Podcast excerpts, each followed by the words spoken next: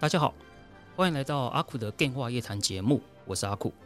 哎、你好，哎，你怎么会在这里？是我们在这里干嘛吧？为什么一起出现在这里？这个嘛，其实我们今天要录一个特别的东西，特别东西对是什么样的东西呢？嗯，是一款我们两个很喜欢的一个战棋游戏。战棋游戏听起来很冷门呢、到底为什么一个战棋游戏有一个这么大的魅力，可以吸引我们两个同时出现，然后一起为大家做一集这样的节目呢？它作品叫什么名字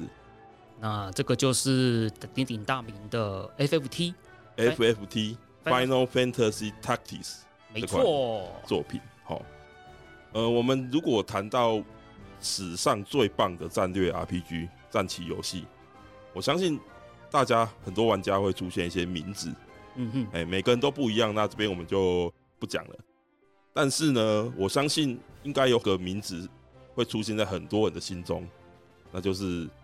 本作这样《Final Fantasy》战略版，我们就叫它 FFT。啊，本作为什么有这么崇高的地位呢？哦，阿酷，你觉得这个作品为什么会有这么崇高的地位？我觉得这款作品可以说对我来说很有魅力的点，就是它的世界观。世界观，嗯它就是我很喜欢那种中古世纪的所谓的骑士、领嗯主嗯之间的争斗，嗯或者是说之间的一些互动，或是说阶级之间的一些人与人之间的人性之间的表达。嗯，我觉得这可以说是 FFT 在世界观这方这上面可以说是让我很喜欢。嗯，总而言之呢，就是那种如果大家有看过一个美剧的话，应该我讲大家应该就会有感觉的，就是那个权力游戏，没错，就是国家跟国家之间，然后贵族跟贵族之间，大家都各怀鬼胎，勾心斗角，对然后一找到机会就要把你弄死，然后让自己上位的这样的一个非常危险的一个时代的一个故事，这样。嗯哼。哦，那这样的一个风格，好像感觉跟我们印象中的 Final Fantasy 好像有一点不太一样，对不对？哦对，因为 Final Fantasy 从一到六代这段期间，其实多少还是有一点中世纪的感觉哦。嗯嗯但是问题是，他们又不好像也很，但是却不会有说像《权力游戏》那一种那么的对政治化的对一种诠释啊，对，郑州化权是比较低，它比较比较冒险，可能会有一种冒险的感觉，对冒险感比较重。对，然后可能会多一点那些奇幻的生物啊、奇幻的内容、那些魔法相关嗯的元素会比较多在里面。甚至还会混一些科幻的东西在里面。对对对对对对，那这也是 FFT 比较特别的地方啦，就是它跟 FF 这个系列本身，它其实做出了一个很大的一个区别嘛。这一块呢，在当时推出就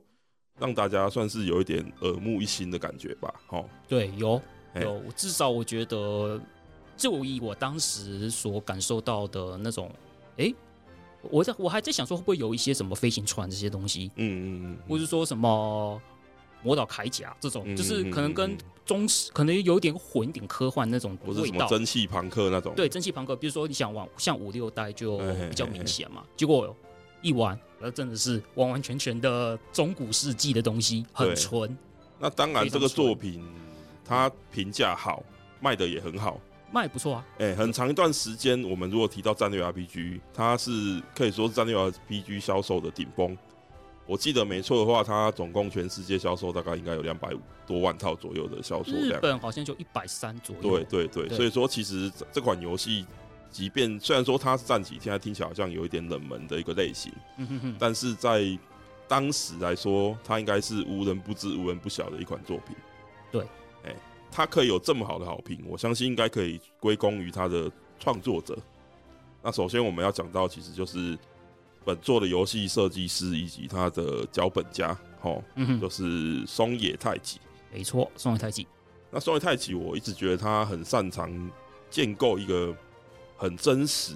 然后厚重而且很有说服力的一个世界观。对，而且它都会取材自一些我们人类现实上发生过的一些战争啊的，像 FFT 是采英国的玫瑰战争，对玫瑰战争，这是英国历史上一个非常血腥的英国内的一个内战。对，那之后也造成到最后是都铎王朝的建立，对，没那有错，这是一段非常血腥的历史，大家有兴趣可以去查一下，或者看一下剧都都都可以理解这段历史这样。那 FFT 其实就很像那样子的感觉，就是大家互相勾心斗角。大家可以想象到中古世纪的宫廷会发生的事情，在这个作品里面应该都有完全的表达，出来。对，都有表达，对，政治联姻啊，或嗯是说什么骑士跟领主之间的关系啊，嗯比如上嗯对嗯下、或是怎样的，嗯，都其实都有。还有各大贵族之间互相在争夺王位的这样一个对非常血淋淋的，还有平民对于贵族的不满，嗯嗯嗯嗯嗯，对对于贵族的憎恨，对这些都有。对，还有它游戏其实也我觉得也设计的很好啦。关于这个游戏的部分，我其实觉得我们后面可以再细细的提一下关于它游戏设计高明的地方。那之后呢，其他也很棒的制作者，例如说本作的人设吉田明彦，没错，哎吉田明彦，现在大家对他比较熟悉的二逼应该是二，逼哎，应该是二逼某些作品啊。哎，但是呢，他本作他的风格，应该说他的个人风格，就是应该怎么讲呢？他不会太耀眼，但是也不会让你完全没印象。嗯嗯，嗯对嗯嗯就是他不会让你说什么，哎呦，好华丽，哎，其实没有。嗯嗯嗯，其实当其实他在做其他游戏人设，也不是那一种华丽为主的，嗯它就是一种嗯很朴实，但是你可以记得起来他的那个嗯风格的那对，一种性质。而且它的笔触又蛮适合这样一款比较可以说是偏比较写实的作品。那色调其也实蛮合的，对，所用以色的方面也吉是，田明彦也是本作一个大神啊，目前来说都已经是大神级。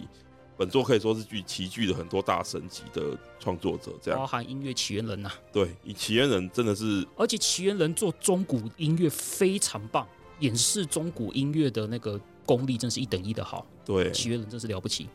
对啊，对我特别喜欢他做那些交响乐的那些，虽然在那个时代可能他的音乐的受限于硬体，他没有办法做到非常完全，就是以真的真实乐器下去录，但是他运用这些电子合成器去制作出来的那种，那你可以去想象到、感受到这种交响乐感受，这种非常磅礴、非常厚重的这种交响乐的风格，真的是很棒，这样。对，非常棒。啊所以说，本作其实集合了可以说是一流的人才去制作出来的非常棒的一款作品包。含它的那个战斗战斗游戏系统设计是伊藤裕之，嗯嗯嗯，对嗯，嗯他也是创立 ATB 系统的主要设计师。嗯对。那既然提到战斗，或者是说我们提到它的系统，好、嗯我们来聊一下它的系统的部分好了。那你觉得 FFT 它的系统部分有哪一些特色？它其实就是有点像 FF 五，嗯就是嗯嗯一般我们讲一般传统 RPG 来说的话，可能就以勇者斗恶龙而立等等嘛，勇者斗恶嗯龙或是以前的 FF 都是那种角色的技能跟人物的等级是连结的，嗯嗯嗯连嗯接的。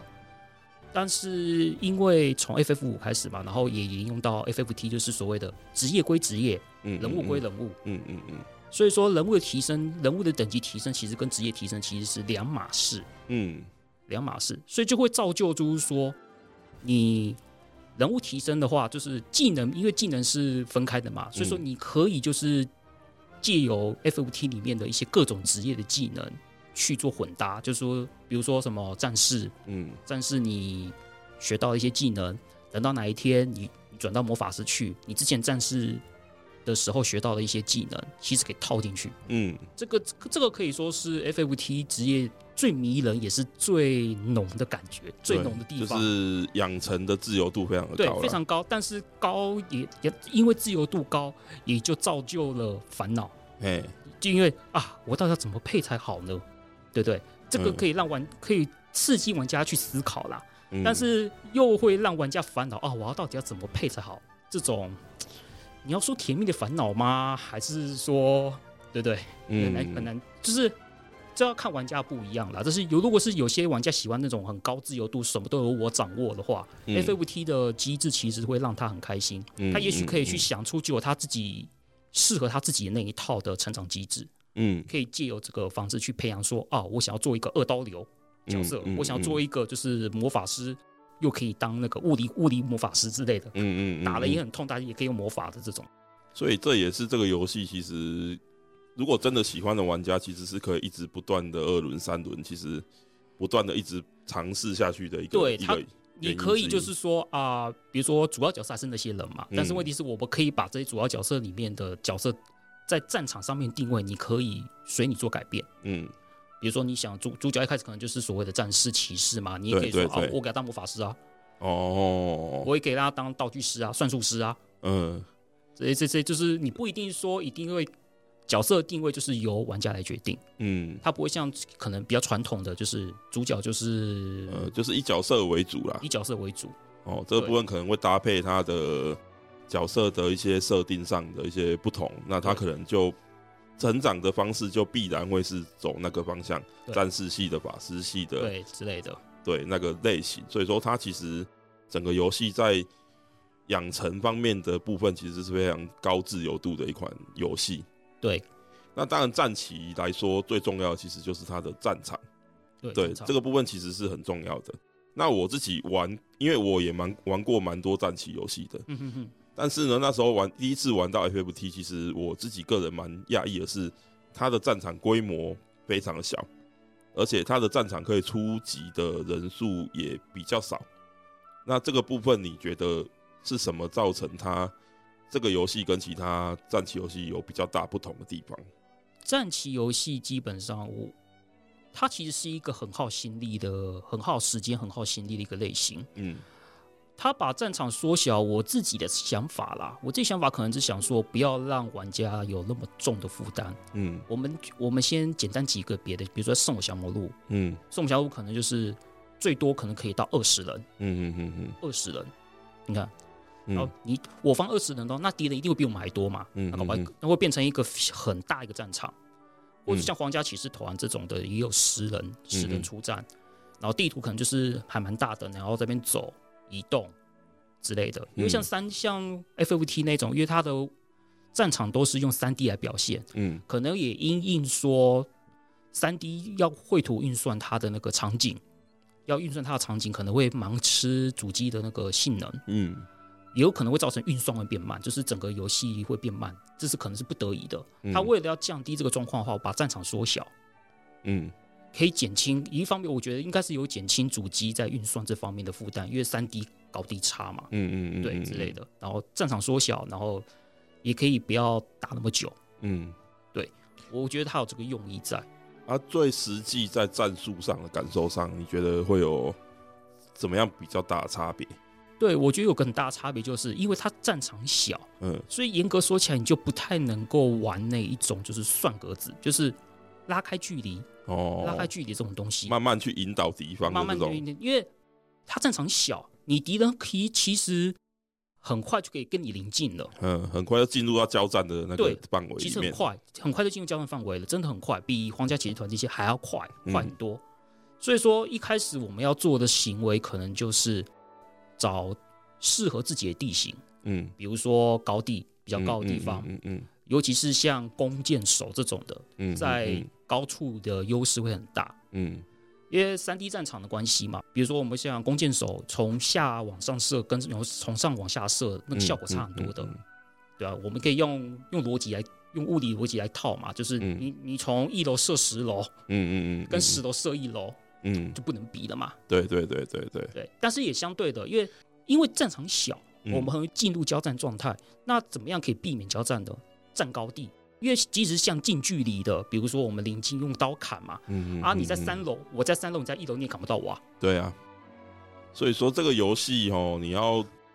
站到好的那个地利之变，地利的话，其实就变成这个游戏你要玩很重要的一个战术上的一个思考。对因为其他很多的战棋游戏，其实它相对来说它是一个平面的战场。对，平面正常。那你是基本上你就不太会有说被地形所阻拦，或者是说要思考高低差的这个部分，对就比较相对来说是比较不会有，因为它都比较简单的直接换算成这块土地会给你的那种加成的。嗯对对对对对，但是实际上，我们简单的来说，就是，诶、这个战场除了 X 轴跟 Y 轴之外，它还有一个 Z 轴，对，还有个立轴这，就是凸起来的部分、三 D 立体的部分、高低差的高部低分，差，那这个部分其实就会给玩家的体会带来很大很大的不不同。对，就是玩玩起来的思维就跟二 D 就不一样了，对对对完对全不一对。样思维去去运作。那你的觉战法得在本作 FFT 来说，它在这一块的战术上，它给玩家带来的感受是怎么样？是很难呢，还是说还好？我觉得还蛮难的呢，难度很高，是不是？我觉得难度蛮高，因为我记得 FFT 是取消了防御值的设定，嗯它好像就是嗯嗯靠就是防具部队好像加血而已，嗯就加血而已。然后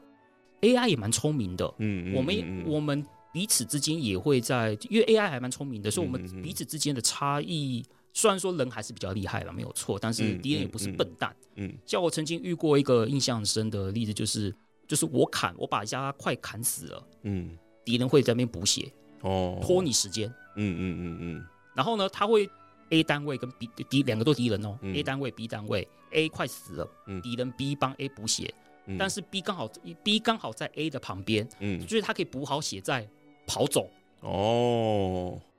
就是战场小的一个所带来的一些对一些不同然后，啊跑走，它可以打带跑，嗯因为 FFT 的机制是你在原地做好动作，你是可以再移动的，嗯嗯嗯嗯，所以说会常常会有那一种，我我已经快把你打死了，结果你给我补血，结果你还跑了，哦，然后我还追不到，嗯嗯嗯嗯然后它会用高低差的方式去影响你移动力嘛？嗯嗯，对，这这种就是玩起来其实还蛮麻烦的，嗯就是它不会像可能圣火那种那么方便，飞兵，杀过去嗯嗯嗯比较没有，而且战场小嘛，FFT 也没有所谓的那种超高级的，像飞兵这种的，嗯，呃比如说像可以无视地哎、形，完全无视，就是没有，即使是忍者还是有嗯影响，你也不可能一楼跑起楼去啊，对，而且你要跑到高处，它一定会有固定的一个路线，因为它就会有一个就是你也要一二三四五嗯对六对这对样爬上对，去，你要走阶梯去上对去你不可的，啊能就是一七对对对对对。嗯一楼冲到七楼，隔壁就七楼、如果马上就阶梯在你所处方向的另外一面上面，你就只能走到那一面，再慢慢走上去。呃对，这样的概念其实会对战术上产生很大的影响了对哦。虽然说乍乍看之下好像说可以无小战场，好像可以打很快，其实玩到后面，其实敌人也比你想象中还会拖时间，嗯，嗯其实嗯也嗯也还蛮花时间的。对啊，其实也还蛮花时间的，所以说其实这个游戏的战略性来说，算是非常非常高的。对，哦非常高。所以整个战略 RPG 的作品来说，它也算是非常厉害的作品了。它的这些战术的构思上面，对，嗯，那这个系统当然我们就知道说它能够成为经典，这个部分当然是一个重点啦。嗯哼但是另外一个方面呢，在剧情上，我想它也是它会那么受欢迎的一个很重要的一个一个要素吧。哦，嗯哼，那这个游戏比较特别，是它其实是有一个庞大的世界观，嗯哼，甚至它这个世界观不只是在它当下所处的那个年代，它其实是有一个作品群去串联的。然后这个作品群，我们统称叫做伊瓦利斯的系列作品嘛。对，伊瓦利斯，我觉得很有趣的是，在伊瓦利斯这个名词，在最早的一一款作品，也就是 FFT 里面，它是主角所在的这个国家的名字。然后这个国家是被，因为它是一个小国家，然后它是被很多大国所觊觎，然后一直受到攻打的一个。然后这个国家的内部又产生一些内战的情形。对，在这个时代，或者说这个作品里头，它的它的伊瓦利斯是国家，但是在其他的作品里面，它可能会是那个世界的统称啊，哎或，者说那块大陆的名字啊。我觉得这一点是很有趣的是，玩家好像会觉得有点奇怪，但是我讲一个例子，你可能会理解，就是犹太人啊，哦，就是他们以前嗯哼其实是一个部族，叫做犹大部族，然哦后，他，们后来才成为人民的代称。嗯哼哼，而以色列本来是他们的君主的一个名字，然后后来演变之后，其实成为了国家的名称。所以其实这样的案例在历史上其实是可以看到的。所以说，我觉得很很厉害一点，就是说它其实每一个设定上，它其实都在历史上可以找到它相对应的意义在。嗯那我觉得说，它设定的这一块，就是伊瓦利斯的这整个一系列的作品，包含 FFT、FFTA、FFTA 二、FF 十二等等等这些对作品， 12都是很，就是有一贯的这样的一个它的风格，就是在历史上非常厚重的一个风格。然后我们因为今天要讲的是 FFT，我们就讲到 FFT。那我刚才讲到说，它其实是是被就是整个小国被大国所夹击。那我们一开始进入到这个游戏，我们其实就能够看到的，就是他们会提到一些名词，例如说五十年战争之类的。对五十年战争一那开始就有讲，嘿，五十年战争的意思就是说，其实他们是经历过一场长达五十年的战争，而这场战争是他们被两边的大国两个大国所攻击，然后战败了。就是他们这个国家是经历过战败之后，然后一直到我们 FFT 的这一个时间点上面，如果有玩过 PSP，哎、PSP 版的 FFT，、哎你就会发现它有一个副标题叫做“狮狮子子战争”。争，狮子战争就是我们玩的 FFT 里面的一个最重要的一个战争的一个名词，也就是所谓的伊瓦利斯内战。我们前面有讲到，它其实是灵感是来自于英国他们的一个内战，叫做玫瑰战争。所以说，它其实是这群人他们自己在内斗，在内耗。那整个 FFT 就是环绕在这个狮子战争里头。我们讲到历史这个事情，我们知道历史是战胜者写的，而真正的历史也许会跟我们想的不太一样，想的不太一样。那这个故事就是从一个被遗忘或是说被隐藏的一段历史的重新出土开始的。那我觉得这是一个很特别的观点。那不知道阿苦对 FFT 这样故事的一个构成，你觉得怎么样？嗯，就其实我我看了那个，就是我玩的过程，就是怎么讲，虽然说里面的故事都是原创，嗯嗯嗯嗯，但但是又但是都是原创，然后其实都是虚构的，但是嗯又觉得特别真实。嗯比如说，比如说里面有一些所谓的，会有一种就是你要成就一件理想，到底要不要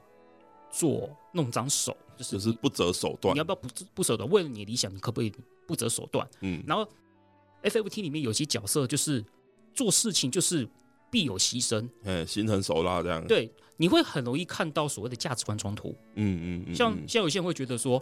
那个成立在人们牺牲上面的理想，这算什么理想？嗯，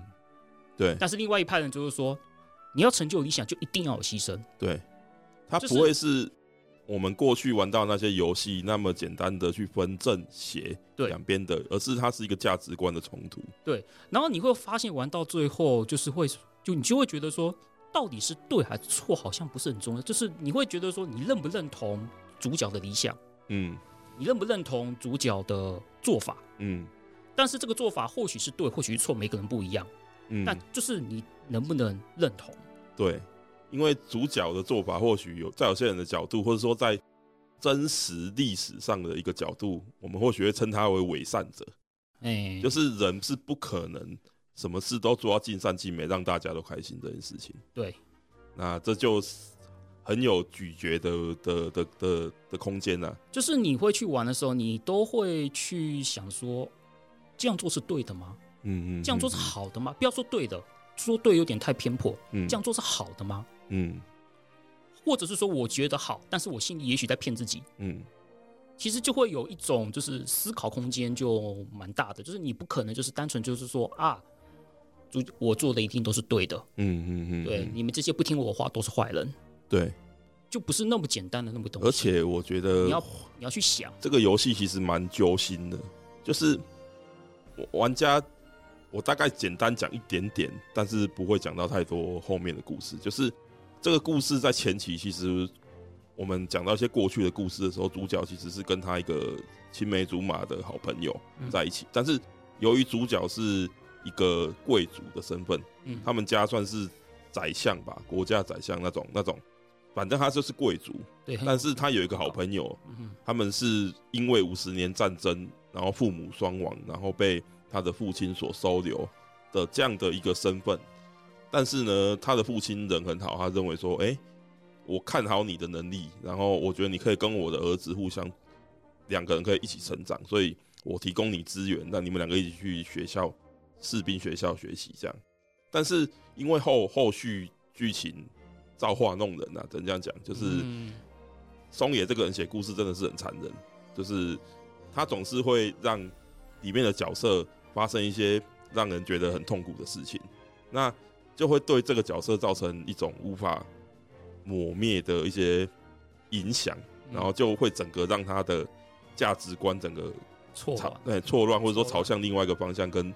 走向极端了、啊。对走向极端，跟主角会走向一个不同的方向。嗯哼，那我必须要说，他的前期啊，很早期的时候有有有有一个对白哦啊，我也不捏他，我就不说他是谁讲的，我也不说他的剧情是怎么样。但是我必须要说，应该很多人玩到这一句话的时候，会深深受到震撼。就是他这句话是说，诶、对家畜来说，神是不存在的。为什么会讲出这句话呢？就是贵族对诶、底下一般人民的那种藐视，然后这就带出了作品中的一个主题，其中一个主题就是贵族的身份跟人民的身份。啊，贵族到底要不要对人民为人民着想？而人民又是贱民，或是他们称为贱民，是怎么去面对贵族的的这样的一个态度？而这些人，他们明明就已经因为五十年战争的关系，整个家族都已经没落了，嗯然后都已经早就已经不是那个有影响力的，对贵族的身份，对，那你们为什么还是那一种无法改变的根深蒂固的那样的思维，认为说你们都是贱民，你们是不配拥有神的这样的一个思维？而这样的东西，其实在之后的故事里头会越来越重，越来越重，很像一击一击一击的重拳，会一直打在你的身上，那挑战你的价值观，挑战你的道德观。对，没有错。然后当你玩到结局的时候，我比较说这它不是一个让你大家会开心的结局，就是很傻眼， 就是好像松野作品都这样子哦。对，就是你一定会心整个揪在一起的那对种啊那种剧情。嗯，真的，我我希望大家啦，真的是有机会的话，不管你是要找 PSP 版，还是去找它 PS 的原版，我觉得还是说你那个智慧型手机啊、啊，平板智慧之类型手的，机有有，好对，像它有出，你想办法去找来玩，我觉得不会让你失望的。就是就如同我们前面所讲的，它就是一款在不管在系统上或者是在那个剧情上都非常杰出的作品。那阿库，你还有就是对整个作品你还有什么样的感想？感想的话，如果真的硬要说有个很深刻感想，就是这个游戏真的不应该给小孩子去玩，他应该不懂，因为这个我是觉得他 FFT 就是一个他需要一个一点历练的人来玩，嗯会比较能感受到里面的一些各种奥妙。嗯对。而且你太小玩，可能会有一点会伤害到你纯真的心灵。对，对对，对我们就是小时候玩，然后就脏掉了。对对对对对，哎、对啊，那 FFT 就是真的是很棒啦，我们两个都强力推荐，大家可以去玩这样。对你只要就是说喜欢战棋游戏，或是说就是对于所谓的比稍微慢一点，但是又可以好好的思考你要怎么做的那种嗯嗯类、嗯类型游戏，我是觉得它是非常适合的。对，尤其这个剧情真的不体会很可惜啦。对啊，对啊，对对啊，对啊，对啊。好，那我们今天要讲的就只有 FFT 嘛？我们为什么突然间要找两个人突然间找在一起，就为了要讲 FFT 嘛？好像会不会有点太大费周章了？对啊，你不觉得有点奇怪吗？对啊，我我也是觉得蛮奇怪的啦。所以呢，在这里，我接下来要揭晓一件事情，那就是我们接到叶佩了，啪嗯叽啪叽啪叽啪叽啪耶，叽啪叽啪叽啪叽，非常感谢干爹。哎，但是为什么我们接到叶佩要开要先讲 FFT 呢？因为我们今天要介绍的作品就是其实跟 FFT 有点类似的一款手机游戏。应该是不能说类似，而是他其实开宗明义就讲了，他受到 FFT 很大的影响。哦，那到底是哪一款作品？阿库，你来跟我们讲一下。就是那个 FF 幻影战争， FFBE E 幻影战争 World of the Visions Final Fantasy Brave Exvius 这款游戏。哦，你还你 你还把全部念出来，我好对懒哦。那 FFB 一 E 它其实是也是一款那个 FF 系列的手机游戏，对，它还有另外一个别的，哦对，那它其实已经经营七年以上，算是一款蛮老牌的手机游戏。那《幻影战争》算是它的一个前传性质的作品。那 FFT 本身呢，它是它就是 RPG 啦，就是对对就是一般的 RPG。但是《幻影战争》因为它时代是放在比较过去，那它讲述的是一场比较血腥的战争，所以说它就采取了一个战棋的方式。对，那到底手游做战棋会不会好玩？那 FFB 又是一个怎么样的作品呢？感谢干爹给我们这次机会，我们接下来感谢感谢感谢，对非常感谢好好的来介绍一下 FFB 一 E 幻影战争这款游戏。好，那首先我们刚才有讲到，其实它受到 FFT 很大的一个影响嘛。对那首先我们就来讲一下它继承自 FFT 的元素好了。好、那首先呢就是高低差丰富，然后具备深度战斗思维的这个战场设计。嘿，那阿酷你觉得你你有玩嘛？对不对？对我有那你觉得怎么样？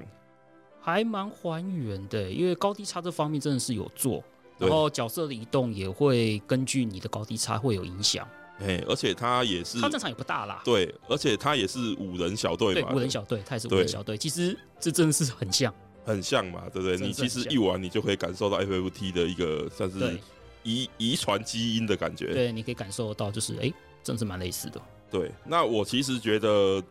FFT 的这个思维哦，它的这个小战场，然后小人数、小队初级的一个概念，其实蛮适合手游的。因为手游本来就是比较适合所谓的小美嘛，对，因为你画面的比例本来就没有那么大，对，本来就没那么大，本来就是希望就是说小小小战场，然后小小的那个这样打可以比较快，因为对手游就是需要快嘛，哎，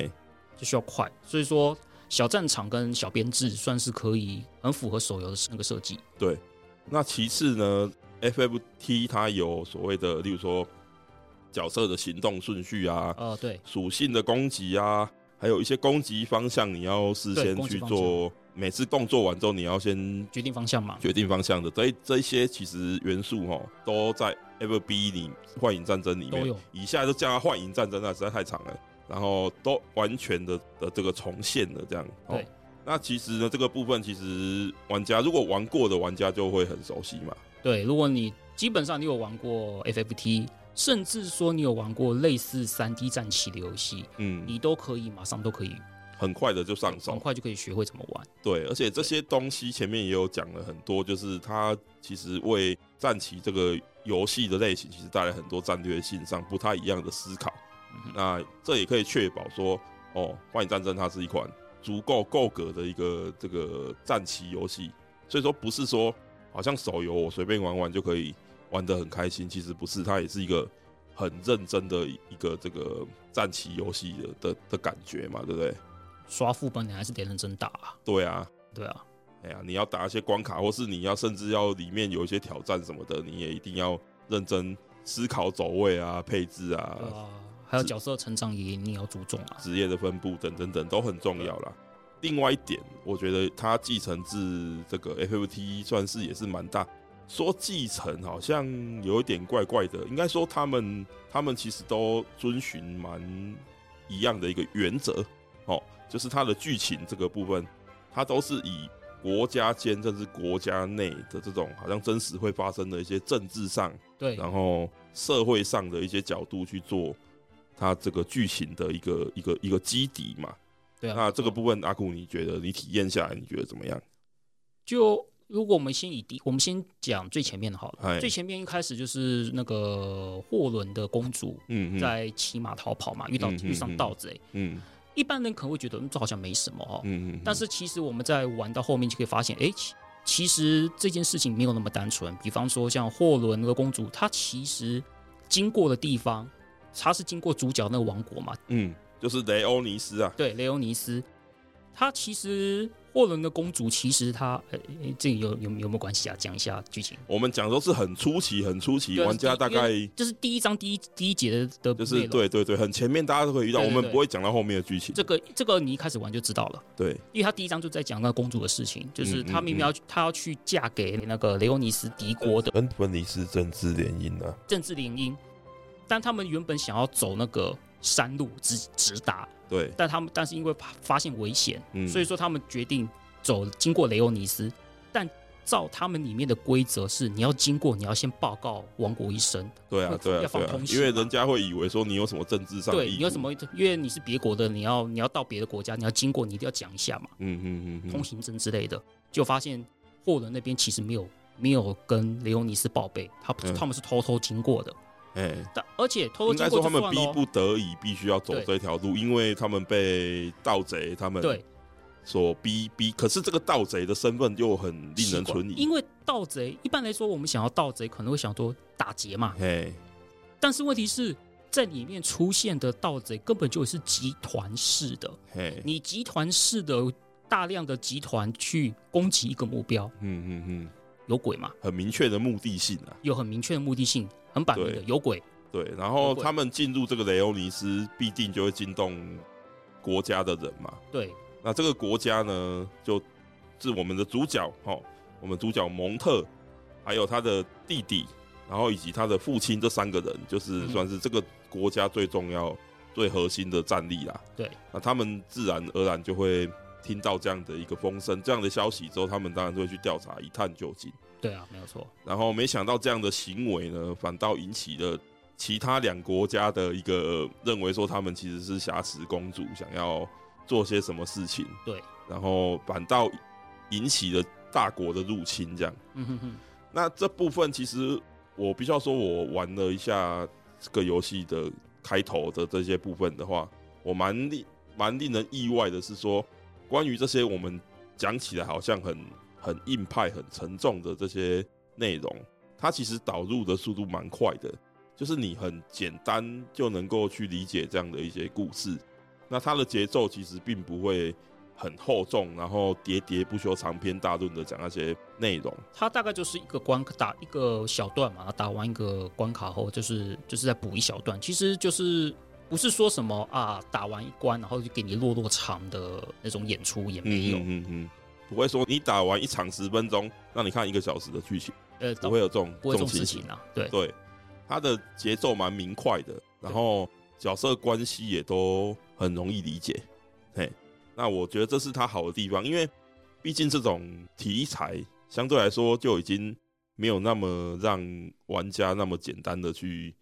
入门或者说上手这样的一个东西，因为它毕竟比较硬派嘛。嗯哼，但是我觉得他这样，他的故事也写的不错，就是让玩家可以蛮简单就带入这样的一个故事当中。而且最重要的一点是，这个游戏还可以开还可以开加速跟自动战斗。对对对对，对如果你是像当然打副本，当然还是要自己来了。嗯但是如果是嗯嗯那种小型遭遇战的话，你有时或候是你想要练功，我想要练功，想要想要刷东西、刷素材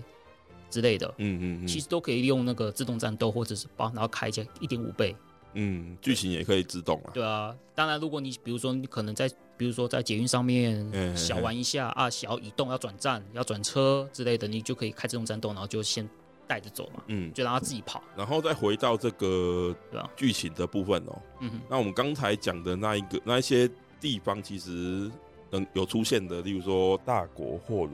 嗯哼，然后小国雷欧尼斯嘛雷欧，尼对斯不对？？然后还有他要政治联姻的敌国芬尼斯对嘛，芬尼斯，那这些国家跟这些国家出来的角色，除了我们刚才大面上讲的那一些最基本的剧情以外呢，其实他各个角色、他细节、他的一些内心层面，或是他个别的一些感受啊，一些剧情的铺陈，其实也都有做到。例如说，主角蒙特的这个弟弟，其实该怎么说，就是斯特恩，他其实他是一个能力很强，剑术都比他哥哥还然要后更哦也很有更企厉图害心的，很有企图心很。有企图心阿。啊蒙特其实是一个比较温柔，然后比较怎么讲，比较自卑的一个人。嗯，但是呢，不知道为什么父王都比较偏袒哥哥，然后总是不派弟弟二王子出去战斗，然后总是说什么哦血脉很重要之类的，用用这样的一个理由去搪塞过去你。不觉得很奇怪吗？对因为留且慢，你可以让那个哥哥留守带弟弟去啊，对啊，那、为什么一直叫哥哥去而？且弟弟战死了也没有也比较没关系，因为大哥在啊，对因啊哎为，长子制嘛。因为诶、依照我们对于历史故事上面的一些基本的理解，好像说长子是比较重要的吧？对啊，你你应该说就像长子留的留守嘛，嗯哼，然后带二带带那个二儿子去，不是比较正常吗？对啊，他为什么只会带带长子去，然后每次都留二皇子留守？嗯哼哼哼，这也是蛮剧情上会勾人的一个点，对你就会去思考说，哎、到底这个国王他的目的是思考什么目的是什么？他为什么要这样子做？对，那其次呢，因为我们刚才有讲到，其实哥哥跟弟弟其实个性是不太一样的。对，不太一样。那这样的这样的结果，我们我不是说会不会发生啊，因为我们毕竟剧情后面我们也不便多说什么，嗯但是你就可以去思考说，诶，他们这样的关系会不会造成说他们日后渐行渐远，朝向一个不同的道路去前进？那这这样的一个情形呢，就好比 FFT 里面主角拉姆萨跟他的好朋友迪丽塔两人之间，嗯其实就因为一些事情，两人的价值观的不同而走向不一样的道路。其实我觉得一个好的故事就是它要有一个钩子，可以让让看的人去勾住他的想象，让大家去思考说会不会这样，会不会这样，然后会想要继续看下去。那我觉得以《幻影战争》这个作品来说呢，它的确是有达到这样的一个效果啦。哦，嗯哼，我觉得剧情上算是这个作品最大的一个一个看点吧。哦，那除此之外呢，《幻影战争》其实它有一些其他的特色，是它比较自己独有的啦。因为毕竟 FFT 它是一个我们说老游戏嘛，它 PS 时代的游戏了，对啊距 PS 距今也二十几年了吧，二十几年、二十五年左右了，有有差差不多嘛。那二十五年，那个时代游戏，当然他们那时候制作可能就不会那么去贴心的去为玩家、使用者进行一些思考嘛。对啊，因为对啊而且呢，手游我们都是要长线运营的，手游就是所谓服务型游戏，所以其实他们在这个部分都为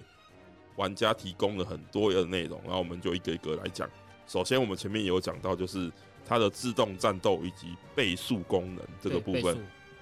这个部分真的是很方便哦。哎，真的方便，对啊，因为你有时候人也是会累的嘛，对那你只能想说，我就开自动战斗，然后再加速一下，哎，让它快速通关，然后对啊，刷宝，尤其刷宝之后超有用到，对啊，你需要做一些比较重复性啊重的复性动作，啊作业的时候，你这个部分其实很不错。而且呢，对于那些你可能只是想要看剧情，那你对战棋可能是没有那么上手，或是一些新玩家来说，这也是一个很好的功能嘛，对不对？嗯？那其次呢是它很丰富的这个养成系统哦，哎，这个部分阿苦来讲一下。养成系统它其实有分，其实很多呢，包含、它还包含所谓的技能嘛，哎对技，主要是分技能跟个人等级，嗯然后它个人等级又有分两种，一个两种成长方式，一个叫极限成长，一个叫觉醒嘛。嗯嗯嗯，然后其可是这两个成长基本上就是有点差别，嗯觉，醒的话好像是可以加那个职业等级的样子，哎，职业等级然后一个是提升本身等级的上本身限等，本身等级的上限之类的，就是极限的话，好像是可以增加所谓的，比如说主角本身有一个自己本人的一些，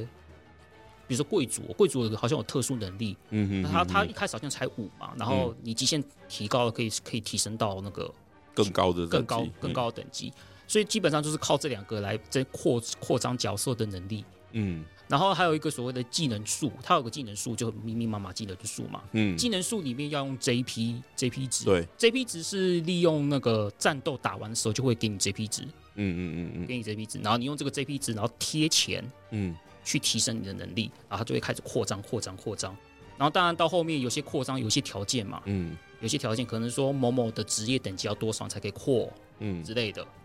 像一个主像一个角色，他可能会不止一个职业，他可以有他有几两三个副职业嗯之，类的。有些可能就是要副职业点到一定程度，你才有办法去提升、学到新的技能。对，这样子。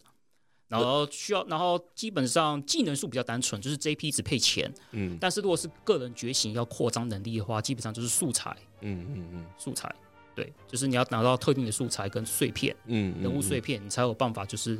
提升你的极限，或是你的觉，或是你的觉醒能力提升这样子。嗯，这个部分就还蛮适合让玩家来弄一下的哈。对啊，就就就是一个非常具有收集乐趣的啊的的要素，的要素而。且它其实也不止角色啦，它还有换兵哦。哦，对，还有就是它好像可以装那个什么类似，有点像召唤兽之类的东西，就是可以可以诶装备。哎欸哦换兵有点像是能力啦，你有能力它特特殊能力的提哦升对，但是它本身也可以加诶装备召唤兽，对，还有个装，我记得召唤兽可以装备，对，然后召唤兽也有也召唤兽能力提升也是哦哎，需它召唤要兽也有一个技能盘，这个纪念盘。对，然后还有武器，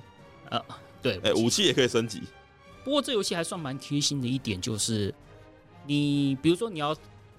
需要升级，可能要素材嘛，嗯嗯嗯嗯，然后他会告诉你说你素材哪里不够之类的，所以它比如说它上面会标什么二十二十二十之类的嗯嗯嗯，但是你身上下面可能就是你现在现在有的，也许会不够，嗯嗯，但是你只要点你不够那个地方，他会告诉你去哪里刷，嗯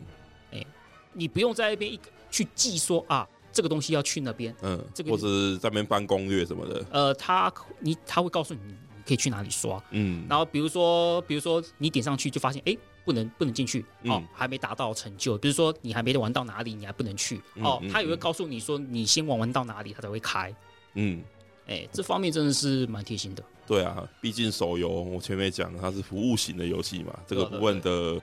的贴心之处也是需要的啦。对啊，对啊那我觉得它还有另外一点就是非常非常值得赞赏赞赏的，就是它给奖励真的是给的很不手软的、欸对对，就是我这一次才开始玩这款游戏，我一玩我好像就花了一个小时去 抽卡，然后它最近又有一些活动，然后再加上什么十连送十连什么的，哇，给超大啊才方一的，开始而已，我就身上都是满满的卡片，我甚至有一些角色才一开始我就已经满级了。有有有有有，对啊，所以说其实它其实很贴心的，就是它为了防止玩家什么卡关，然后、啊、需要花太多时间去练功，或者是氪金氪太多钱这样的一个问题，其实它这一些怎么讲，这一些奖励的部分，它其实都给的非常的不手软。对，给的蛮好的。对啊，那这个像部分钱就嘿完全一开始真的哎、不缺钱，我一开始钱就多到吓人、欸，对多到我要吓几人千万吧，对吧？还蛮还蛮令人我震记震得惊我一的。开始刚玩的时候，马上就把那个那个大王子马上嗯升到三十级了，对直接直接升了，根本不用打，因为对资源都给足了。对啊，对那这个部分就就还蛮不错，就省了你很多花很多时间啦。对啊，那其次就是它里面有一个叫做初学者之馆的一个一个地方，嗯哼。这个东西我记得没错，应该是 FF 七里面有的要素吧？叫初心者之馆吧。对，初翻译就是初学者的一个教学的地方。那里面其实它会针对很多战略上做一些很详细的教学，可以说是手把手的教学。那玩家只要玩过这些教学呢，他也都会送你赠品，嗯，所以真的是太慷慨了，对不对？就是我都想问说，哎、你们到底有没有赚钱？就是我好像都没氪金，我就已经能够抽那么多东西，好像真的好像没有需要太花花钱去氪金的感觉。所以说大家也不用想说，哇，这个作品会不会很氪啊？需要花很多钱啊？其实其实不会啦，因为你只要注意各项活动的时间啊什么的，它其实都都会给你很很很丰盛的这些这些赠品这样。嗯哼，那其次呢，我觉得一个很重要的要素，因为我自己是配乐控，这样就是会自己跑去日本听配乐的演奏会的人，这样。那本作呢，它配乐跟 FB 一 E 是一样的，就是找来这个知名作曲家上松放康他所率领的这个 Elements Garden 哦，呃，上次范康哦，有点意外呢。对啊，那其实其实他帮诶、FF 系列的手游做了蛮多配乐的。哦，是哦，对啊，那他的音乐其实就蛮棒的，虽然跟 FOT 奇缘人的风格，所以说是不太一样，嗯哼，可是也是非常好听。那我自己是有上那个一些数位平台，因为他们都有放，例如说 Spotify 那或是啊 Spotify Apple 之类的。那大家也可以去听听它的配乐，当然 FB 本传的配乐大家也可以去听啊，真的是很不错。那我觉得游戏来说，对我来说最重要的元素之一就是它的配乐一定要好听。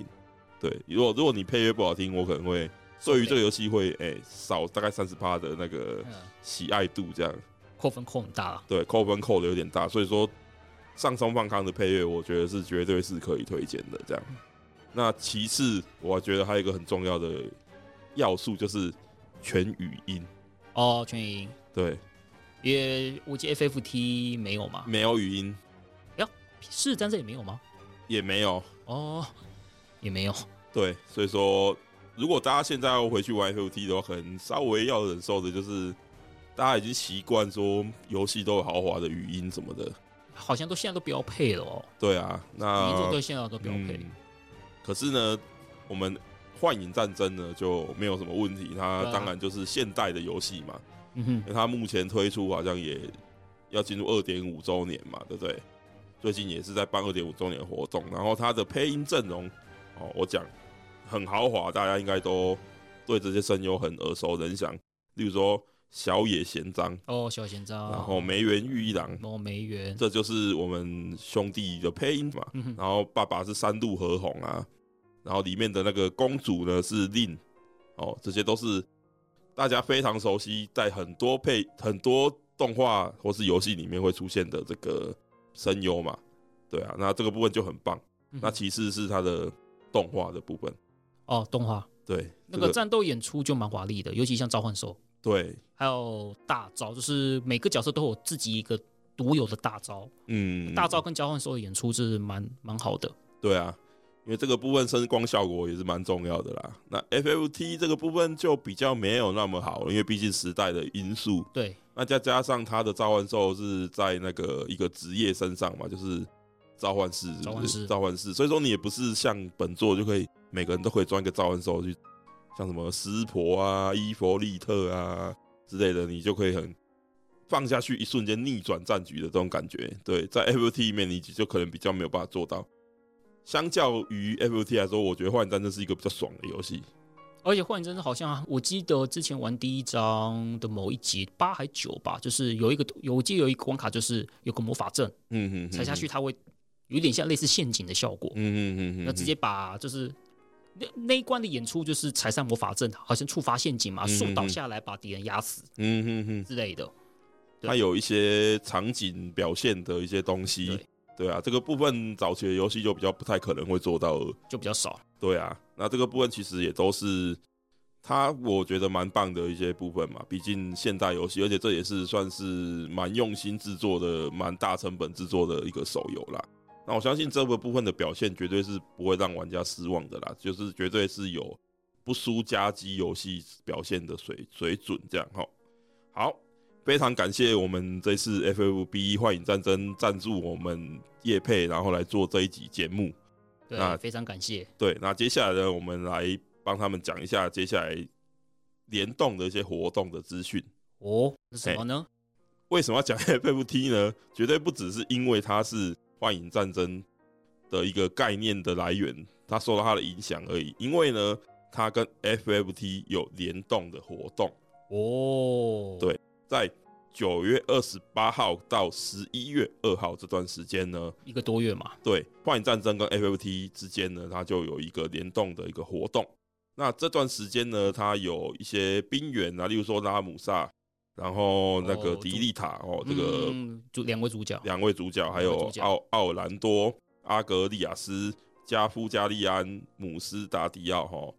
听起来很很复杂，没关系，你只要玩过 FFT，这些都是你耳熟能详的名字。至少你看到脸就认得了。对，那其次呢，还有五具拉格拉洛克、魔咒妹香水、生成迷宫等等的合作活动关卡等着你去挑战。哦，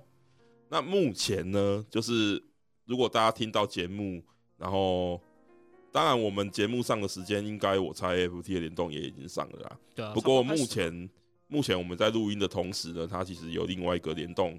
活动也在进行中，是跟 FF FF 十十三哦三，对，没有 FF 十三，对，那如果你现在进入这个游戏当中呢，你就会听到 FF 十三非常棒的配乐，然后尤其是闪光，对值得一听。对，然后 FF 十三的联动活动是九月二十一号到十一月九号，哦，跟 FFT 差不多时间。然后登录呢，就送 UR 角色霍普，还有霍普的换兵卡，嗯哼，那其他角色还有，例如说雷光啊、冰雪啊等等。那总之呢，这些角色呢都都等着大家来抽，而且霍普哦，我觉得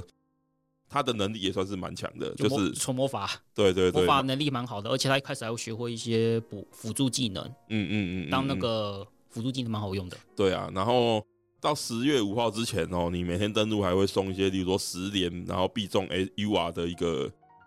就是免费抽十连的一个机会啦，而且可以累积次数哦，大家可以。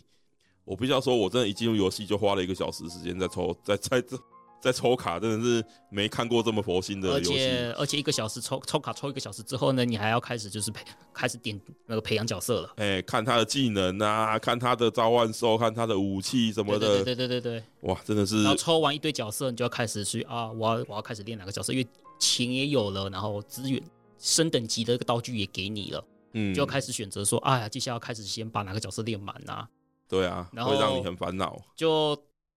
等你大概大概花你大概两个小时左右才开始打你的剧情吧。 嗯而且他开始一开始还有教学啦，对告诉你一些啊，这是干什么的，这干什么的，他会先引导你去做什么。对对，手把手教学啦，所以对大家也不用担心说游戏好像很复杂，嗯听起来好像很难，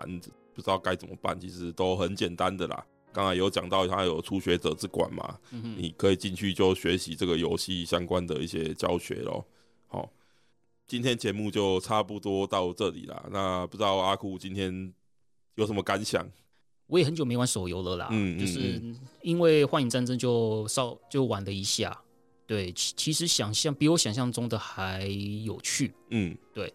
那之后可能对于手游这个东西，可能会有一些不一样想法吧。嗯嗯嗯对嗯嗯，对对啊，其实大家也可以多玩看看。那当然，我们也是要感谢《幻影战争》给我们对干爹给我们这次机会，可以让我们做 FFT 以及《幻影战争》的一个介绍，感谢对干爹，感谢感谢，非常感谢。我觉得第一次的夜配就接到 Final Fantasy 的夜配，对我来说简直是梦。对啊，至少我们我们这种熟悉嘛，对，我们都非常爱这个系列的游戏。这样，对好，那今天的节目就差不多到这边，希望我们今天介绍的内容大家能够喜欢。非常感谢大家收听，我们下次节目再见喽，拜拜拜